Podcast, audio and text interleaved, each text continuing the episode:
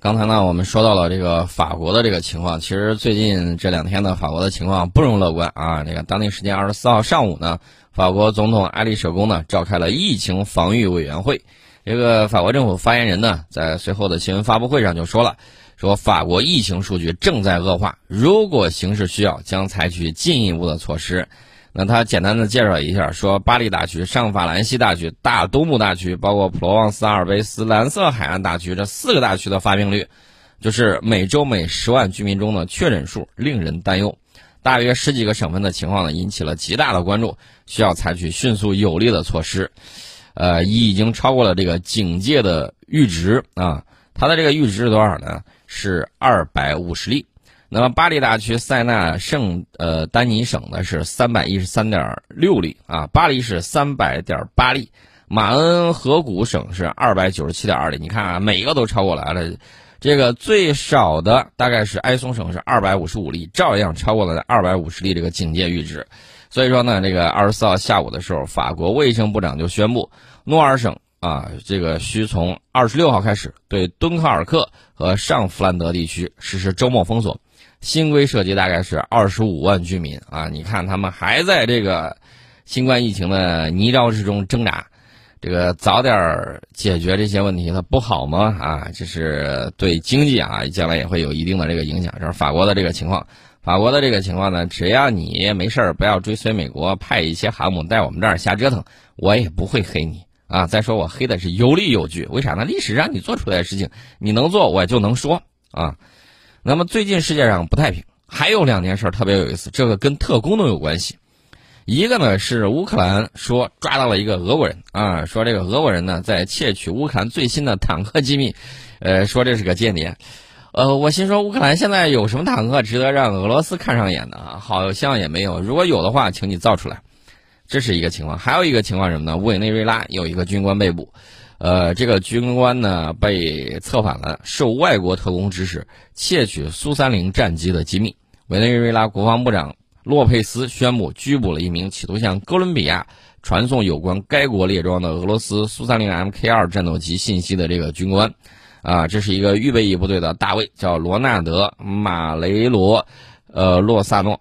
他一直在考虑啊，这个获取有关玻利瓦尔军事航空。兵战略平台苏三零 Mk 二信息的时候被拘留了，啊，这个军官呢以一周一千美元的奖赏被哥伦比亚国家情报局的特工招募，呃，大家要注意啊，哥伦比亚这个国家情报局受到了美国中央情报局大力支持啊，美国人不愿意自己亲自下手，为啥呢？怕再出上次那个事儿，上次什么事儿呢？就是他搞了一些啊这个什么特种兵退役的。然后呢，想去委内瑞拉那儿直接把人家领导人给搞定啊！这个后来呢，被打的挺惨的，包括他那个什么瓜伊多啊，也后来也就不了了之了。呃，美国人一看这种直接下场，弄砸了太丢人，怎么办呢？他支持哥伦比亚当局，然后呢，在中央情报局的这个支持之下，以哥伦比亚作为这个跳板，对委内瑞拉进行这个情报的刺探呐，包括这个对人员进行。呃，这个策反，呃，委内瑞拉呢，这个警告哥伦比亚总统不要犯错。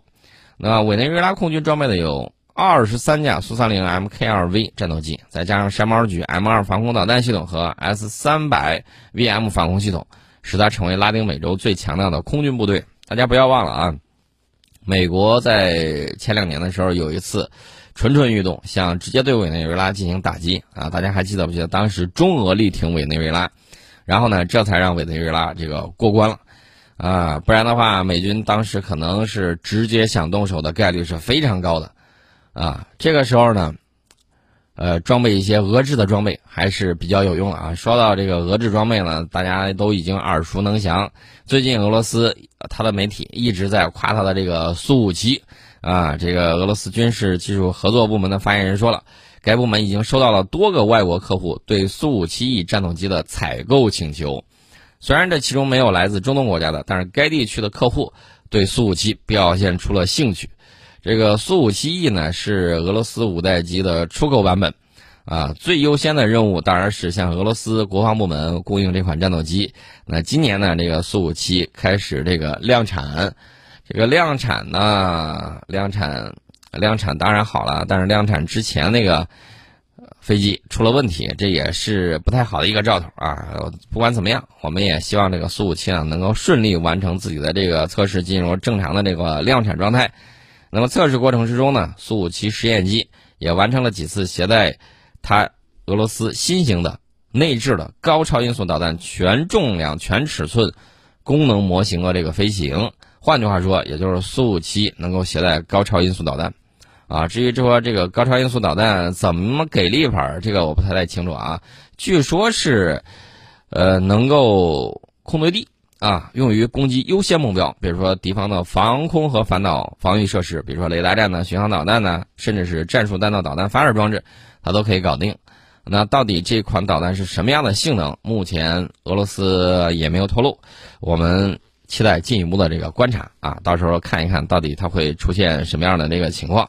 这是我们提到了这个俄罗斯的这个苏五七，呃，另外呢，我们再顺便说一下，就是俄罗斯新版的喷火坦克将于下个月开启国家实验啊，它这个重型喷火系统叫 TOS 杠二，这个喷火坦克呢是俄罗斯装备的一款比较有意思的这个设备，这个系统。二零二零年的六月，在莫斯科举行的伟大卫国战争胜利七十五周年阅兵式上展出过。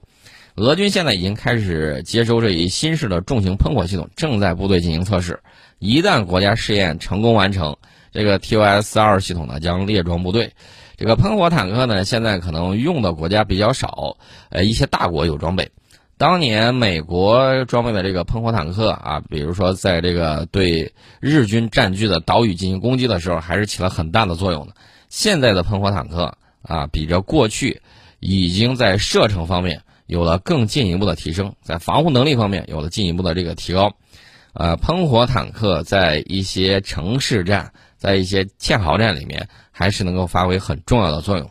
而且呢，它打过去之后，它有一个什么样的好处呢？即便是你比如说对方有碉堡坚固的这个防御工事，他打到你这个碉堡口的时候，他可以还可以继续往里面那个喷射，甚至能够把碉堡后面的东西都给你烧着了，这个没有问题。他在堑壕里面的他呃不是他在堑壕里面，他对着堑壕里面的敌人进行那个清扫的时候，哪怕遇到拐角这种，他也能够沿着拐角进行折弯，然后呢继续向前喷射啊，这个燃起熊熊大火。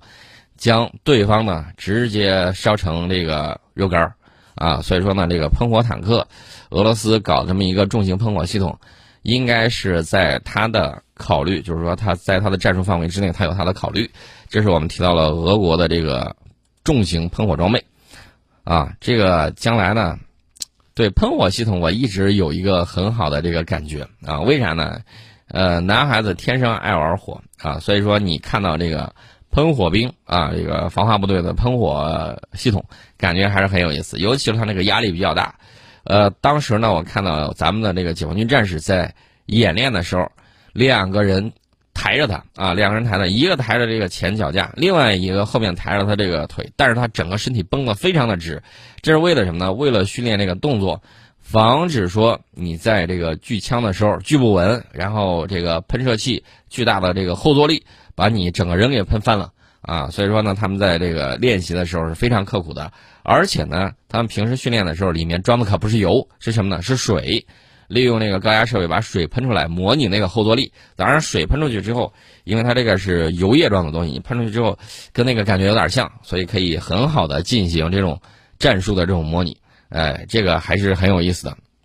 如果有机会的话啊，将来等到这个疫情结束。呃，比如说到俄罗斯去进行这个军事旅游啊，能否玩一下这个喷火枪啊？我还是有点期待的。这个东西还是还是比较给力的啊，挺好玩的一个东西。呃，这个我们说到了这个俄罗斯啊，顺便就说了几句。接下来我们再说日本。为啥说日本呢？大家发现没有？这几天我说的这几个国家都谁呢？美国对吧？还有谁呢？还有这个法国，还有谁呢？还有日本。都是派遣军舰联合到南海跟我们这个添堵的这这么几个，所以呢，要挨个把他们拎出来说一说。至于他们自己国家治理的能力如何，那是他们的事情。当然，大家不要忘了，一战、二战的时候，难道就不是有一些国家这个危机挺不过去了，然后通过战争来转移内部矛盾吗？这群家伙这个干这些事情啊，伤天害理的事儿，已经是熟手了啊，所以要给大家说一下。那么日本地震后续影响要给大家说一下啊。刚开始他说：“哎呀，福岛核电站里头这个冷却水没事儿，就换出来了几毫升。”我当时我就惊呆了，你咋算出来它就是几毫升？恰恰就是几毫升，而且是个位数，你那么精确，你既然那么精确，你咋不把你这个啊核废水不要直接排到大海里面去呢？不要污染那个海洋环境呢？呃，你说不出来。当时我就觉得他肯定在说谎。为什么这么感觉呢？因为大家不要忘了，在福岛核电站刚出事故的时候，你看东电集团有人为此剖腹自杀吗？没有。啊，没有一个担责的。上去之后，一鞠躬，二鞠躬，啊，三鞠躬，拜拜了您呢，鞠完躬就完事儿了。那么最近它出现了一个新的情况，说日本福岛第一核电站内两个机组安全壳内的水位出现了下降，其中一号机组水位始高约一点九米，三号机组水位始高约六点三米，两者分别下降了约四十到七十厘米和三十厘米，所以。他说他撒出去了多少几毫升，就换出去了几毫升，你信吗？我不信。而且直到今天，两个反应堆安全壳内的冷却水位依然以每天数厘米的速度不断下降。大家可以算一下这个体积啊，那么大个东西，然后呢一下降了几十厘米，你跟我说这是几毫升？你跟我说这是几毫升？那哄小孩呢是不是？这是他的这个情况。福岛核电站的操作人员呢，在上周五的时候说，自从上周末，那就是他上上一个周末啊，这个发生强烈地震以来，福岛核电站受损的两个反应堆的冷却水位已经下降，这表明这次地震可能造成了现有损害的扩大，新出现的这个损害呢，可能会使核电站本已困难的退役过程变得更加复杂，目前预计退役过程大概需要数十年时间来完成。东京电力公司的发言人就说了。一号和三号反应堆水位下降，表明啊，日前发生的七点三级强烈地震导致反应堆主安全壳的受损情况进一步恶化，这也造成了更多的冷却水泄漏。泄漏的冷却水被研究人员认为仍然留在反应堆机组所在的建筑物内，因此并没有发现任何产生外部影响的信号出现。我想知道东京电力公司这个发言人，你自己是否拿着盖格计数器进去测过？如果没有，你咋知道这个信号啊出现还是没有出现呢？大家这个不妨让日本的友人拿着盖格计数器帮我们去测一测，日本这个各地呃到底这个辐射值有多高？盖格计数器不会说谎啊！你们把这个东西，呃，只要它数值一出来，你拍个照片上传到网络上去，就看一看，对你们自己身体也有一定的这个保障啊！最起码辐射地区辐射水平比较高的地方就少去呗。这是相关的这个情况，啊，我们给大家这个说一说，然后呢，我们进一下广告，广告之后我们再跟大家接着聊。欢迎大家回到听人见节目当中啊，接下来我再给大家说一个言论自由的一个话题啊，这个事儿特别有意思，为啥有意思呢？这个事儿呢，你会发现啊，这个澳大利亚政府搞不定脸书这么一个公司，哎呀，这个事儿太有意思了。本月十七号的时候。脸书宣布禁止澳大利亚媒体和民众在脸书上分享阅读澳大利亚媒体和国际媒体的新闻内容。啥原因呢？原因是这个澳大利亚呢，他打算搞一个新闻媒体和数字化平台强制议价准则啊，准备搞一个法律，干什么呢？这个换句话说啊，简而言之，就是脸书告诉澳大利亚政府。你在我脸书上看澳大利亚的新闻，你得给我钱，得给我分成。澳大利亚政府说：“我自己的新闻还要给你分成吗？”呃，那我决定出台法律，折腾你一下。然后呢，脸书说：“行，你这个不是要折腾我吗？得，所有澳大利亚的这个呃人，只要用脸书的，甭想在我这顶上能够看到澳大利亚媒体的这个新闻内容，看都甭想看，我不登了，你把我咋地？”然后呢，这个澳大利亚政府马上就急眼了，说这不能不登啊，弄得我好像在这儿失语了一样啊。然后求着这个脸书公司啊，协商了一番之后，好听的叫协商一番，估计又在那儿那个舔着脸跟人家说好话。然后呢，脸书在本月二十二号的时候说，澳大利亚政府已经同意修改议案了，而脸书也会恢复澳大利亚用户在平台上的相关权限。谷歌呢，已经选择了与新闻媒体达成合作协议，付费妥协啊。这个大家看到没有？澳大利亚人想要在脸书上看澳大利亚的新闻，还要给脸书付费。如果不付费，或者说少付费，不好意思，你澳大利亚人将在脸书上看不到澳大利亚的新闻。无论你是官媒啊、自营的媒体也罢啊，怎样，就让你看不见。除了澳大利亚之外，加拿大、英国也同样考虑立法要求科技巨头为新闻内容付费。所以你就看吧，这个事情还有的好玩了呢。然后呢，这个澳大利亚政府啊，澳大利亚议会啊，二十五号正式通过了这个新闻媒体与数字化平台强制议价准则这个法律。然后呢，这个法律对谷歌、脸书等数字平台使用新闻内容做出了多项的规范，规定澳大利亚新闻机构有权要求数字平台为使用其新闻内容付费，并就此开展单独或者是集体谈判。啊。舔狗舔狗舔到一无所有，哎，我想问一下，澳大利亚这边煤炭出口不了了，其他好多国家是不是特别开心呢？我记得有一个南美的国家就说了，哎呀，那个希望那个澳大利亚和中国的关系继续就这样下去，这样的话我就可以卖更多的煤炭啦。哎呀，这倒吸一口凉气儿啊！这这这落井下石到如此地步，那个嘿嘿笑的不只是我，还有美国媒体，呃，还有美国的一些企业。啊，你你卖不了了是吧？马上我转手我就卖，哎，钱小钱钱那可是真的香啊！你不卖拉倒，我卖，反正也没啥技术含量，大家半斤对八两。这澳大利亚做了美国半天舔狗，为美国强出头。除了有美国海军陆战队带去了新冠病毒之外，除了自己的这个企业单子被抢走之外，好像也没有啥，对吧？你们自己开心就好啊！这是我们给大家说到的这个事情。另外呢，再给大家说另外一个事儿，什么事儿呢？就是那个遭遇弗洛伊德式死亡的那个警察不被起诉，这是美国大陪审团宣布的。去年曾引发广泛关注的非洲裔男子，呃，这个遭遇警察执法执行后死亡一案之中，涉事警察将不会面临刑事诉讼。然后呢，这个案发地纽约罗切斯特市公共安全大楼周围已经设置了混凝土的屏障，怕什么呢？对吧？你敢做，你就不要害怕啊！这个事情它就出来了啊，就是这么样一个情况。所以他们的这个情况，让他们自己慢慢去考虑。咱们今天呢，先给大家先聊到这儿。